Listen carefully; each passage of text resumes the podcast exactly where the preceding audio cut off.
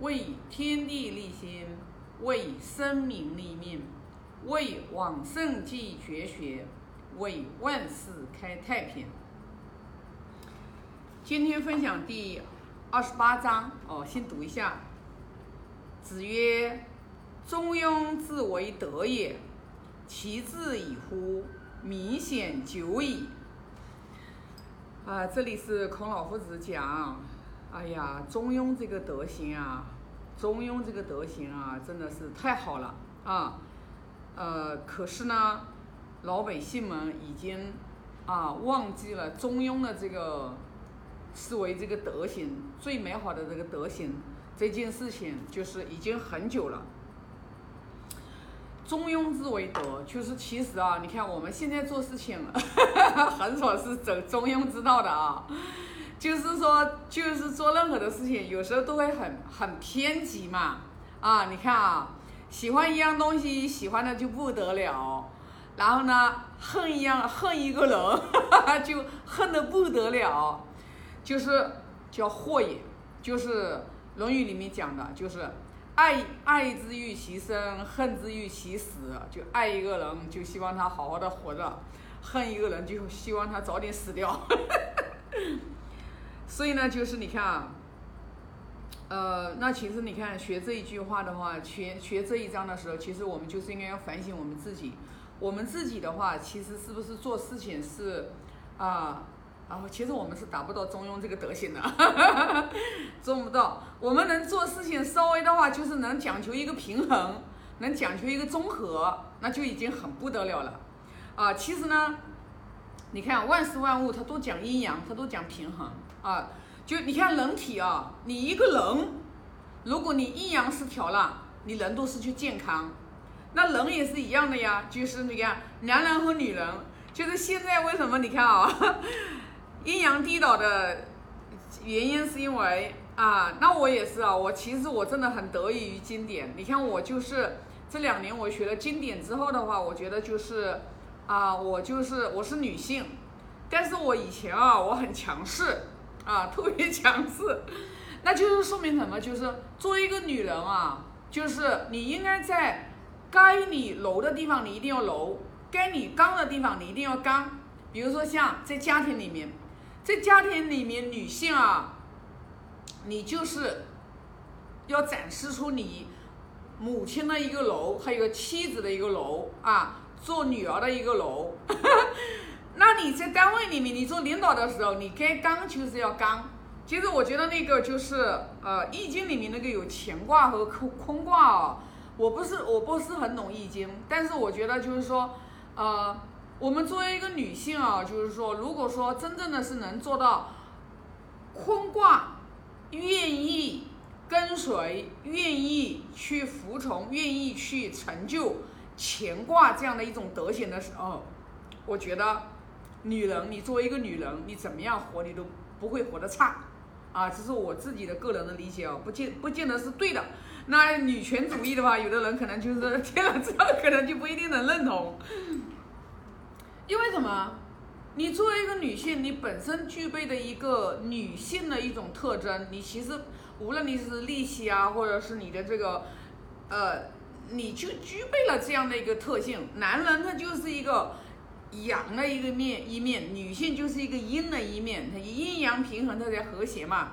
这里讲的其实也是讲，我们中庸可能是这个德行，我们都达不到，那我们现在就能做到综合，走综合之路，其实就挺好的了。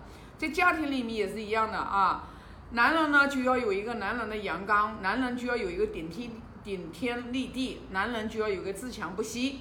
那女人呢就要是有一个就是说厚德载物，女人就要有一个就是说包容，女人就要有一个呃阴柔柔美的这样的一种你的品质，就是说人跟人相处嘛，你不管是在家庭里面夫妻相处。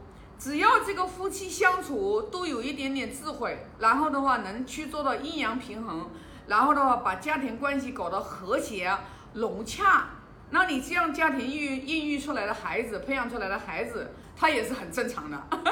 所以说，如果说你看啊，父母特别强势，孩子一般都比较懦弱啊。那父母一般都比较懦弱的时候，那个孩子都有点无法无天，都偏了，都没有走在中庸之道上面，都没有走在中和之道上面。你看，像我们就是为什么说很多的女强人啊？大家都说女强人都一般都是婚姻不幸福，好多的女性啊，社会上好像就觉得啊，事业做得成功的女性，一般家庭幸福的就是很少啊，而且事业成功的女性，大多数情况下都单身，那为什么呢？就是因为你在单位里面，你其实就是从乾卦和坤卦来讲的话，你在单位里面，你你的角色你就是乾卦。你就就你就是钱的这个位置，我我对这个不懂，我对这个不懂，但是我觉得用这个来形容，我觉得就是会比较好。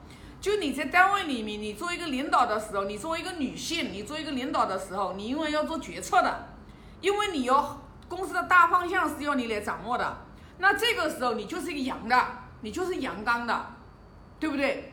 那你如果说你该是你阳的时候你不阳，该是你阴的时候你不阴，你阴阳颠倒。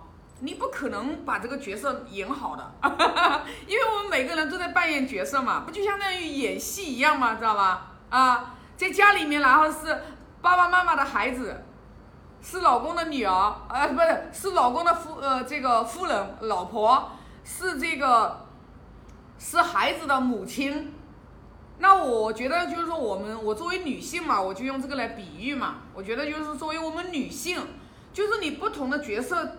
转换，你是从领导到成为女儿，到成为妻子，到成为母亲，到成为朋友，就是这个人人人的这个角色，就是他转换，你转换的越圆融，你转换的越好，你一定人际关系就越和谐，那一定是这个样子的啊，这个是毫无疑问的。所以说呢，中庸中庸它是为。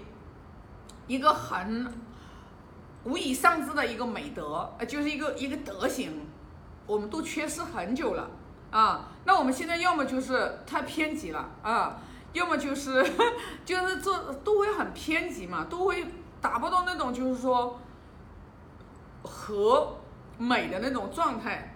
其实其根源就是因为我们人我们自己的这颗心，然后偏了，然后我偏激了，因为。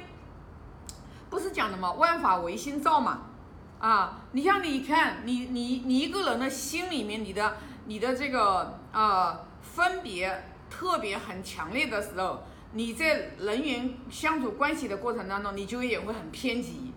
所以说，你看我之前就一直跟我们团队也讲过，我说你们就是如果喜欢一个人喜欢的不得了，恨一个人又恨的特别厉害的时候。嫉恶如仇的时候，我说其实你就已经离道就是有点远了，离道有点远了。我们这个道就是在中间这条位置上面对吧？你左和右它都是偏了，所以为什么说叫过犹不及？所以学学圣贤的教育，其实就是要让我们慢慢的，然后从外物的是是非非当中，然后呢，把它慢慢的往往中间去靠，你就明白了。任何事情的发生，它都是有条件，它是有因缘条件聚成的时候，然后你呢就不会来染污你这个，就是说啊，特别纯纯善，特别这种就是呃和谐的这种你内心里面的本有的这种人的这种真善美的这种美好的德行。真正一个人啊很善良的时候，他一般情况下都不会就是说脾气很暴躁。都不会，就是，特别是去很走极端，他一般都是比较很温和，啊，都会很温和，都会很随和，啊，纵然的话被别人欺负了，被别人说两句了，人家也一笑而过。为什么呢？因为他有这个涵养，有这个包容的这个心，然后来承载。那其实这就叫一种德行，这就叫一种厚德。其实我们人啊。我觉得人活在这个世界当中，我真的我觉得我特别的幸运。我觉得我们，尤其是我们一起学经典的人，哎呀，我觉得真的是绝对是前世我们都是修过的人。因为你只有，就是跟经典越来越接触的时候，圣人，你成你现在不是圣人，像我们现在也没有明明德，我们也没有开悟，用了佛教的话叫开悟。但是至少说我们已经知道了，你不是圣人，但是你在天天用圣人的思想在熏陶你的时候，你你圣人是属于一个大海，我们就是大海里面的一滴水珠，对吧？那我们成分是一样的，对不对？那我们多多少少我们也能知道一丢一丢丢一点点啊。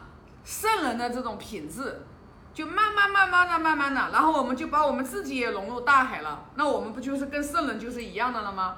其实它就是这个理。那你必须要明白，你不明白的话，你怎么行呢？